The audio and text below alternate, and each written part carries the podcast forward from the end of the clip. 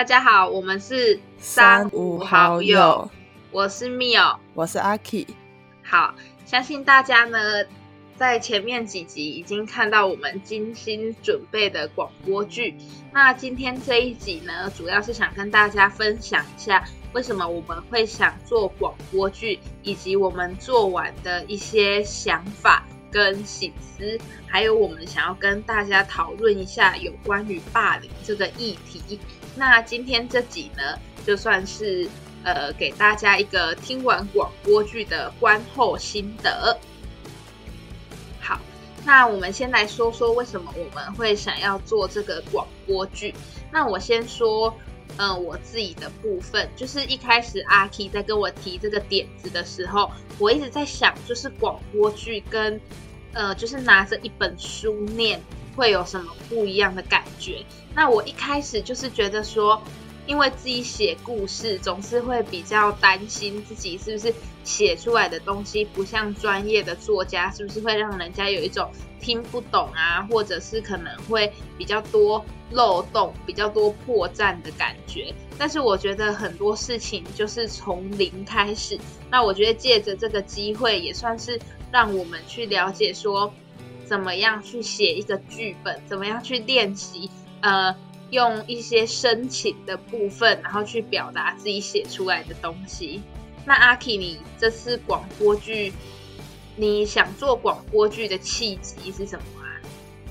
就是我那时候就是在想说，我们下一个主题要做什么啊？然后我就想来想去，觉得讲什么好像都太普通了。然后我就在想说，那有没有什么其他的形式，一样可以用 podcast 呈现，但是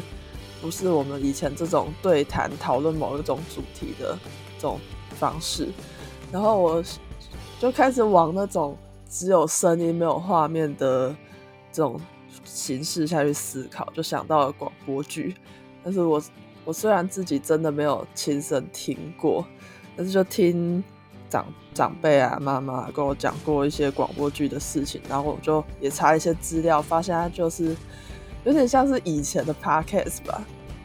或者是说用听的戏剧这样。然后我最近在家里其实也追了蛮多剧，所以就会想说，那自己来试试看写个剧本之类的。那我讲一下我们前五集广播剧的每一集的分配好了。因为第一次写剧本，我不能保证说剧本写得非常的好，然后让每个观众都可以清楚知道我们想表达什么。所以我这边先解释一下，第一集是第一起案件，是关于末世大臣在一间 X Hotel 里面遭杀害，然后又嫁祸给打扫人员的这个故事。那第一集我们就是以一个警察跟一个旁白在诉说整起案件的过程。这样子，然后最后并铺了一个梗，说有一本有趣的小说，但第一集还没有强调这本小说有什么关系。那第二集呢，是由警察跟小说家来诉说第二起案件，是女声乐家，她真实的名字叫做林罗，但在小说里的名字叫沙罗。对啊，这边也是我特别铺的一个梗，因为小说跟现实。中的名字当然会不一样，但是又有点类似。我在那边不停的重复叫他的名字，希望听的观众可以听出来，我们是为了区分小说跟现实的不同名字。这样，那第二集开始，小说家的这个角色念的内容都是小说里的内容，所以会比较文言，比较有修饰过，或者你会觉得说跟上一句话、上一个警察说的话好像。没有关联，那其实是在为后面铺梗这样子。那最后第二集的最后也有提到下一个案件的开头，但并没有说得很清楚，因为这个在后面还会再翻案。原本你会想说有一个女性尸体坠楼，是不是就是真实案件中坠楼那个女性？但其实你在后面会发现不是她。那第三起呃第三集跟第三起案件就是。画风一转，想说凶手又要杀第三个人是谁了？但其实不是的，他反而变成一个比较感人的片段。因为第三起案件是杀手跟他的好朋友，而且结局是跟他原先预想的不一样的。啊，那第三集的最前面有先安排一个桥段，是警察跟呃小说家密室罪的对谈。那这一对这个对谈其实也是表现出小说家他自己，呃，他并不怕警察，应该说他很希望有警察来找他把他抓住，但他也不能轻易的自首，所以他就是用一种挑衅的方式来引起。警察的注意，这样子。那第四集就是开始破案的部分。那第四集破的是第一个跟第二个案子。不过在这边，我的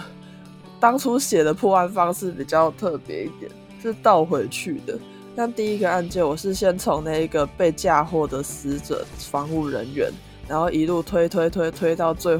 最前面，他这个大臣刚进房间的情况。我不知道这样子大家有没有比较好懂，还是比较不好懂，也可以再告诉我们一些心得。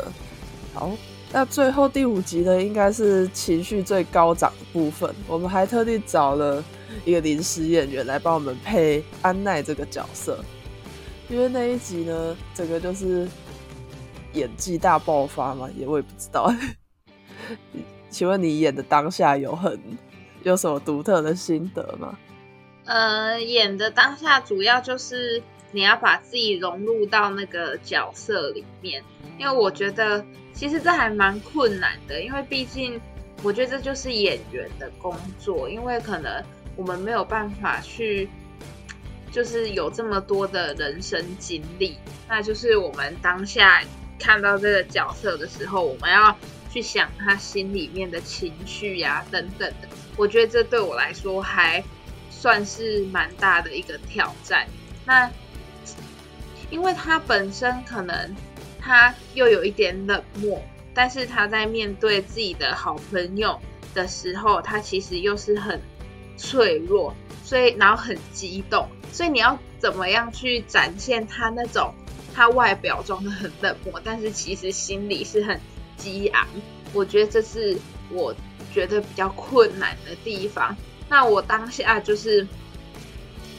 我当下就是去想一些我之前看过的校园霸凌的电影啊，或者是一些影片等等之类的。那我发现其实很多人他们是因为经历过很多很现实层面、很黑暗面的事情之后，所以他们学会去武装自己，然后让自己的外表看起来其实。很冷漠，但是其实他们心里还是渴望被了解，然后希望有一个人懂他们，然后希望说可以实现自己心里的那份正义。所以我觉得，对，就是去体会这个角色他的悲情之处，会让我比较容易，就是可以表现得出来。我在写第五集剧本的时候，也是要写的非常有情绪，哎。应该说我自己也是写的很有融入那个感情里面，虽然我在那一段并没有配音的角色，不过我会写的那么有感情，所以我先前在跟密友讨论的时候，因为我觉得表达很多他对于这些巴黎事件的一些看法，还是他的心得什么的，然后让我也觉得这确实是一个很需要关注的议题啊。然后写的这么情绪化，也是希望可以引起大家的兴趣这样子。那这个结局，我不知道有没有一种草草结尾的感觉。密友，你觉得会吗？草草结尾，其实我觉得算是我们就是刻意针对结局给的一个导向。就是有的人可能会觉得说，呃，是不是就感觉说？被害人最后还是一直是被害人，就我的意思是说，可能会有人觉得，哎，那好像霸凌其实到最后也没有实现正义，反而是当初被霸凌的那群人，他们一个离开了，然后一个被抓了，就觉得，哎，好像我们一整个是想要讨论霸凌这件事情的不好，但是为什么最后还是被霸凌的人，他们受到这种结局？那我觉得其实这也是接下来想要跟大家讨论的地方，就是我们不是里面有一句台词是，就是霸凌它不是只局限在学生时代，它其实是延续一辈子的那种悲歌。那我们想要塑造出来的感觉，不是说我们草草结束，没有去再去交代说他们两个最后是不是可能得到什么救赎啊？为什么直接就把他们两个就是结局还是做的这么惨？那就是我们想要跟大家讨论的。一个点这样子，就是也是想让大家正视这个问题，说并不是所有的人他们都可以走出来，就是可能你觉得，哎，你只是做一件微不足道的小事，这哪算霸凌？但是其实很多人就是从这里种下的那种，就是很灰暗的影子。就我常之前常常可能听过一句话，我觉得其实还蛮有道理的，就他们常常会说，霸凌只有零次。或者是无数次，就你不要说啊，我只是一次对他怎样，我只是一次两次什么？我觉得这种事情真的是只有零次跟无数次。当你种下了那个种子之后，其实对它就是一个会无限生长的一个恶性的因子。那接下来就是我跟阿 K 要来跟大家讨论一下，说我们到底是 看了多少？关于霸凌的东西，那是不是有什么让我们觉得很印象深刻的片段，或者是我们自己的经历，然后想跟大家来讲一下，说我们到底为什么为什么会想要来做这个，就是比较悲伤一点的主题。那阿 K，你有没有就是你自己亲身看过，或者是你是看电影电视剧的一些呃霸凌的案件？先讲国小的时候，有一位同学，我还刚好跟他同班了四年，中年级跟高年级有同班，呃，是一个男生。那我跟他就偶尔会聊聊这样子。不过他好像是有一些心理的疾病吧，但我不太确定是什么，就是比较难跟一般人正常沟通这样子。但是我觉得他也没做什么坏事啊，那他就是会被班上的其他同学孤立。或者是他要靠近来一起听的时候就被赶走这样子，那我觉得他其实还蛮可怜，但是我好像当时的我还没有办法具体的帮他做帮助他这样子。那后来事后回想，觉得这就是我现在说的巴黎事件吧。但是他好像还蛮乐观的，因为我看他经常被这样子对待，好像也没有一丝一毫的不开心什么的。不过也许他也是心里很受伤这样子。那到了国中之后，我们班上也是有另一个一样是男生男同学，他好像是呃就智商比较低嘛，然后就没有办法跟我们正常的沟通，然后跟他讲话有时候他一副没反应的样子。但是我觉得我跟他讲话的时候还蛮正常，他甚至还会主动来找我讲话，对啊，那他一样就是在班上受到孤立，甚至对的被老师受到比较。不公平的对待嘛？老师就觉得他跟他讲话都没有什么反应，然后老师又很重视成绩的那种人，所以他当然是成绩比较落后。一开始老师还会骂他，还会教他要读书之类的，后来已经有一种放弃，就随便了，你怎样都好那种感觉。我觉得这样也是蛮可怜的，人家就是需要比较特别的教育方式吧。对，我觉得其实刚刚阿奇有讲到一个。还蛮，就还蛮残忍的点，就是我们在看人家霸凌的时候，也许我们已经意识到这是霸凌，但是我们可以为他做什么？我们可能会觉得，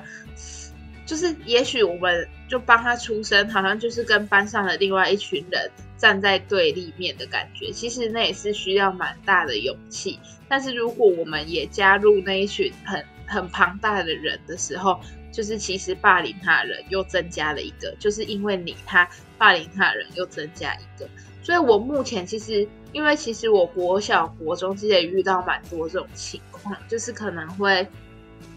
班上总是会有一两个人就是被孤立被排挤，那就是你如果是嗯站在他的对立面，然后跟他们那一群就是跟一群人一起去排挤他去孤立他的话，那我觉得你也是变成。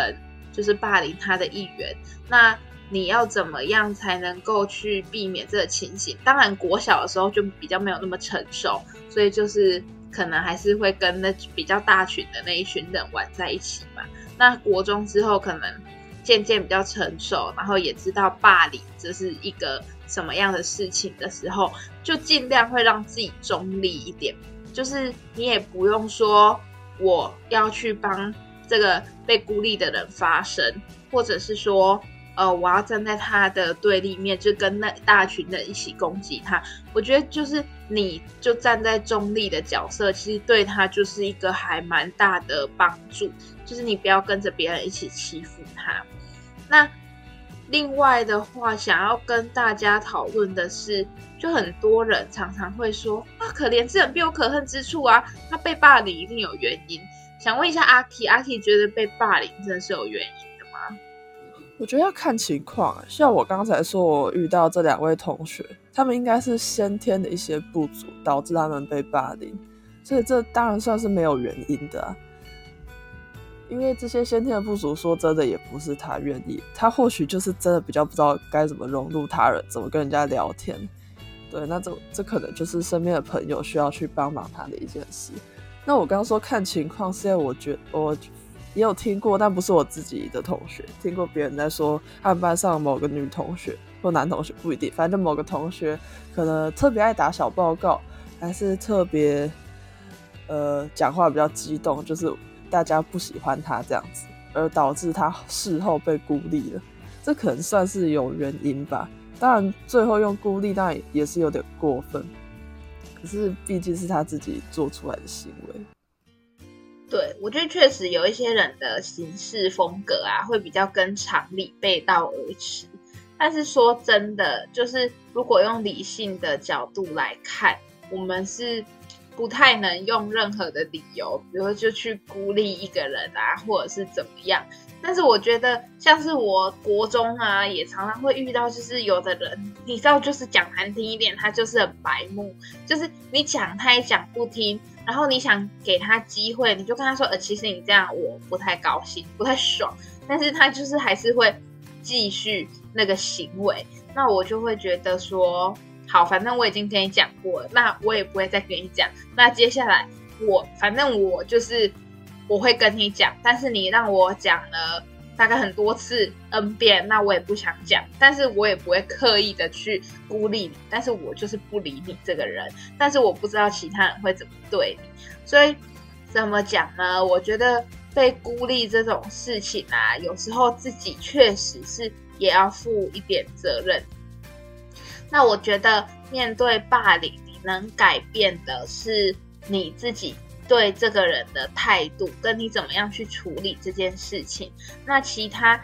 那个人他要怎么样，他可能会继续一些让人讨厌的行为，但是你从头到尾可以改变的就只是你自己。所以我就是一直很努力的，就是比如说我不喜欢这个人。那我也不要到处去宣扬你的不好，就我也不要跟人家说，哎，某某某，你不觉得那个谁谁谁很讨厌吗？什么什么，就是尽量不要有这种，就是这种话语出现，可能尽量就是好，我知道我自己我不喜欢你，我跟你合不来，那就是道不同不相为谋的感觉，你也不要去说人家不好，我觉得这是呃自己可以做的事情。因为我觉得，当你开始去说“哎，某某谁不好”，你就是有点想要拉拢别人，跟你一起讨厌他的感觉。那我觉得这就是霸凌的开始，对，这就有一点就是霸凌的开始这样子。嗯，真的。那如果说你去面对别人来跟你说“哦，谁谁谁某某某不好”，我觉得其实你你如果真的就是有对他有什么不满，想要抒发，你就是也可以就是客观的去讲说“哦，他哪一件事情”，然后真的。呃，让你觉得有点不开心，但是也不要用太多情绪的字眼，比如说他真的很叉叉叉，哔哔哔什么 之类的，就是对你有时候很多情绪的字眼，就是你也会去激发那个人，他原本已经够不爽了，然后你又讲一讲，他可能觉得对我就找到共鸣的，他们就会觉得，哎，然后就会越拉越多人这样。那接下来就是要讲几件，就是几个电影啊，或者是真实案件。真的会让人家觉得霸凌很很恐怖，对，像是跟大家分享一下，就是我之前一个暑假我就去看的那个《悲伤逆逆流流成河》，它是一部大陆的电影，但它后来又翻成电视剧，但是我个人是只有看电影的部分，就没有再看电视剧。那这部电影它主要是在讲说，这个女生她家境比较不好，单亲嘛。那她妈妈就是可能有一点像是帮人家做一些色情按摩啊，或者是对，就是对，就是那个 行业的，那可能家里就会有很多男性顾客，那那些男性顾客就是拈花惹草嘛，那常常就是会有一些性病啊、花柳病之类的。那某一天，就是那个女主角，她就拿了就某一位男性顾客的毛巾。那大家知道，其实性病是还蛮容易传染的，比如说用过的物品啊，或者是对，就是对，就是用过的物品，然后他就用那个毛巾，可能对，反正就是有它的用处。然后呢，他就也是一同感染了那个性病。那后来呢，他妈妈就是觉得很自责，然后带他去看医生。但是后来就是这个女生得性病的事情，就是被班上一个同学知道了。那这个同学就是尽全力的欺负她，但是这个女主角她其实有被一个女男生喜欢，那这个男生他的姐姐也是，就是功课好，品学兼优，人也很好这样子。那后来呢，这个女主角她就是被人家陷害，因为这个喜欢她的男生的姐姐，她后来就是有一天晚上被约到一个很。就是很阴暗的地方，然后差点被人家性侵。那他在躲的过程中就坠楼身亡了。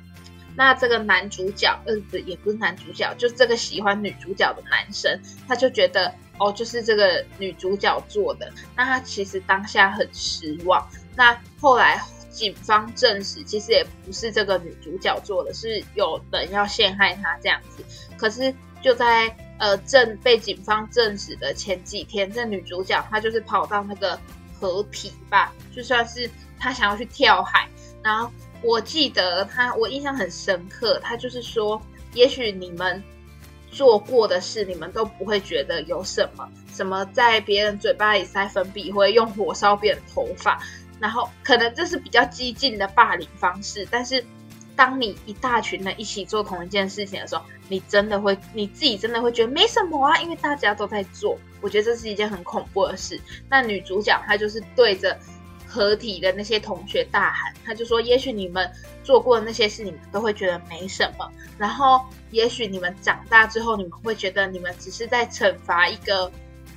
真的。”有问题的人，但是你们不会知道，你们的说的一个字、一个句子，然后你们做的每个行为，会在被霸凌的人心中留下多少的痛苦。他后来说完，他就跳海。那其实他做的是一个还蛮开放式的结局，感觉上有被救，但是对他其实就是一个蛮开放式的结局。那我觉得，其实看完这部电影，心情还蛮沉重的。因为你会觉得有的人真的是因为家庭背景的关系遭到霸凌，像我们常常听到有一些他可能家境比较不好，像之前我看一出韩剧就《模范继承车》，它里面中间有一小个部分也是那有一个男孩子他家境比较不好，然后他妈妈好像是听不见，然后又没有办法说话，然后他就常常会被欺负，他还要帮他妈卖。然后可能同学就会笑他身上有鱼的味道啊，还是什么？那我觉得这个都是因为家境不好而去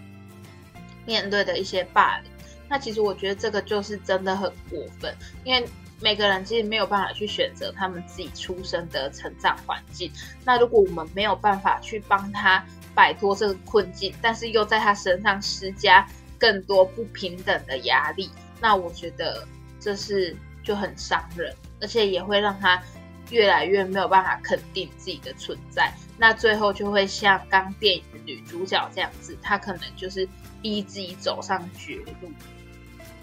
那阿 K 有没有就是比较印象深刻一点的霸凌的案件？我最近有看一部日剧，很新的还没播完的日剧，不过它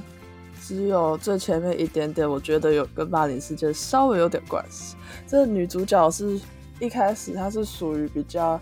长得丑，然后外表呃比较没有打扮过的一个女生。那爱年轻，她就是到处打工，但是她工作非常认真，只因为她的外表跟其他女生比起来就是比较不好看一点，所以她不停的被公司虽然只是打工，公司就说哎，请你离开，我们没办法留你这样子。然后她也是很冤枉啊，她觉得她工作也是很认真。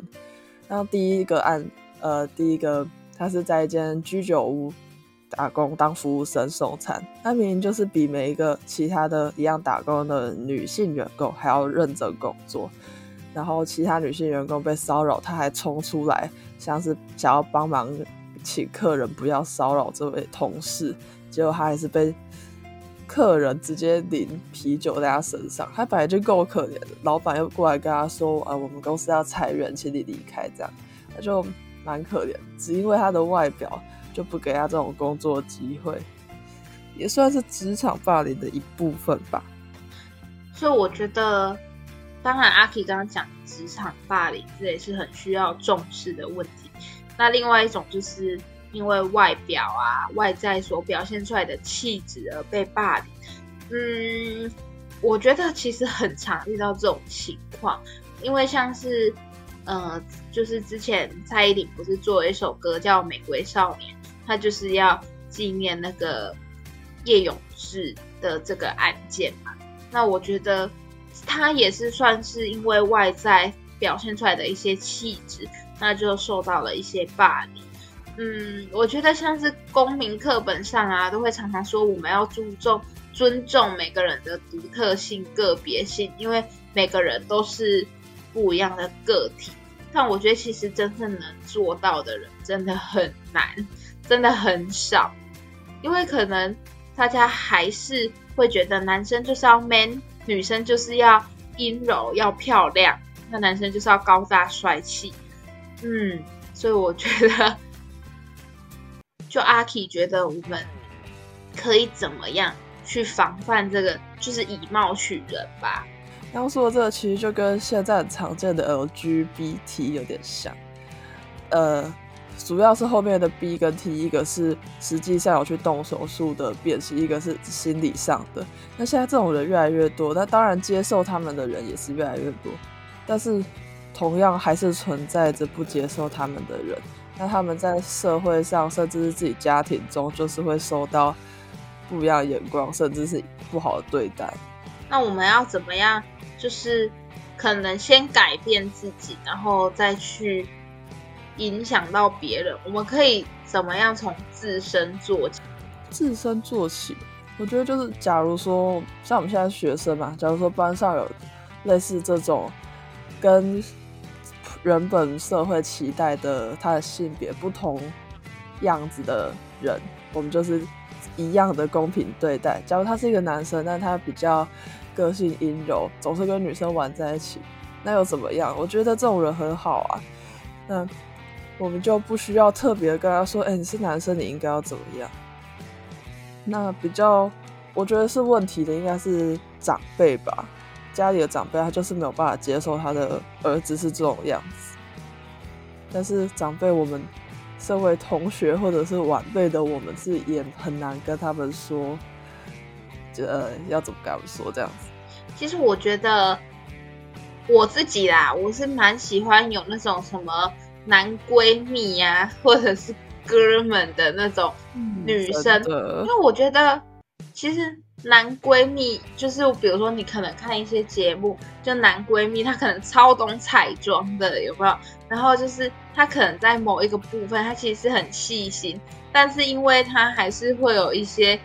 呃男生的东西的想法，所以我觉得他其实除了可以跟你很贴近之外，他也可以提供你一个比较不同方向的思考模式。那他可能如果加上他又懂很懂彩妆，很懂女生，那我觉得。这就是很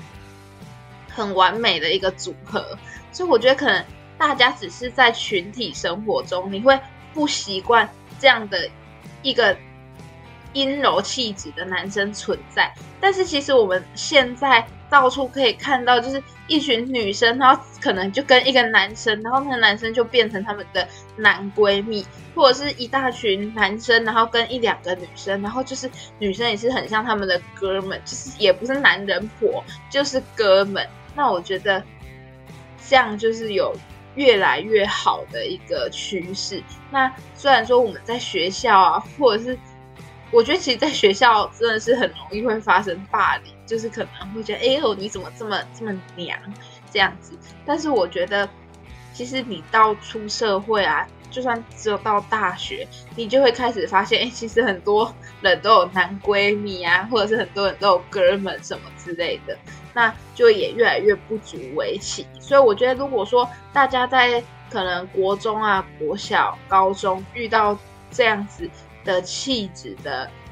人不同气质的人，也不用太想说他很奇怪。你只要想着，你以后可能身边就会有一个这样的哥们，一个这样子的男闺蜜，你可能就会觉得，哎，好像也蛮好的。就你也不会觉得他特别的重不同什么的。对啊，我会觉得男闺蜜是一个很棒的朋友。对啊，如果有的话，我也希望有。而且，就现在已经就是。怎么讲？现在很多人喜欢看什么 BL 剧呀，或者是什么？其实大家对于性别的意识真的越来越开放。那我觉得，既然现在已经是一个这么开放的社会，然后有这么开放的思想，那是不是可以大家也不要再用一个人的外在或者是表现出来的气质，而去对一个人有霸凌或者是有不好的想法？我觉得这个是现在已经很开放了，那我们也不要说又再去用一些行为让我们的思想怎么变得更后退啊之类的。对啊，现在这个时代真的是已经很开放了啦。我想再过个可能十年二十年，就比较少这种因为性别的不符合原本社会期待而霸凌的事件。应该说，希望这种事件可以减少。对啊。没错，那至于说美丑胖瘦这一类的问题，那就是可以更明确的说，每个人的审美观，每个人看待美丑事物价值的看法本来就不同。那也不要因为不符合自己的标准，就去对别人有一些霸凌的行为。那我觉得。这个就更没有意义了。如果你单纯只是觉得这人丑、这人胖而去霸凌他的话，那我觉得就更没有理由。应该说每一种霸凌都没有理由，但是 用美丑胖瘦去评价一个人，那就是 更没有对，更没有那个必要。好，那我们今天这集呢，这前面先跟大家分享了一下我们前五集广播剧录制的一些心得，然后稍微解说一下每集的构造，解说一下每一集的安排。那后面呢，我们也分享了我们自己遇过的霸凌事件，或者是戏剧、电影里面看到的霸凌事件。以及我们对现阶段霸凌事件的一些看法，那当然就是希望透过我们这微小的一一集 podcast 节目，可以让更多的人知道霸凌事件是多么的可怕，一起来阻止，当然也不要成为加害者。那呃，我们这个微小的 podcast 节目可能没办法让太多人知道，所以如果你听到了，也欢迎告诉你身旁的朋友，让大家一起来杜绝霸凌事件。好，那我们今天的节目就到这边，我们下次见，拜拜，拜拜。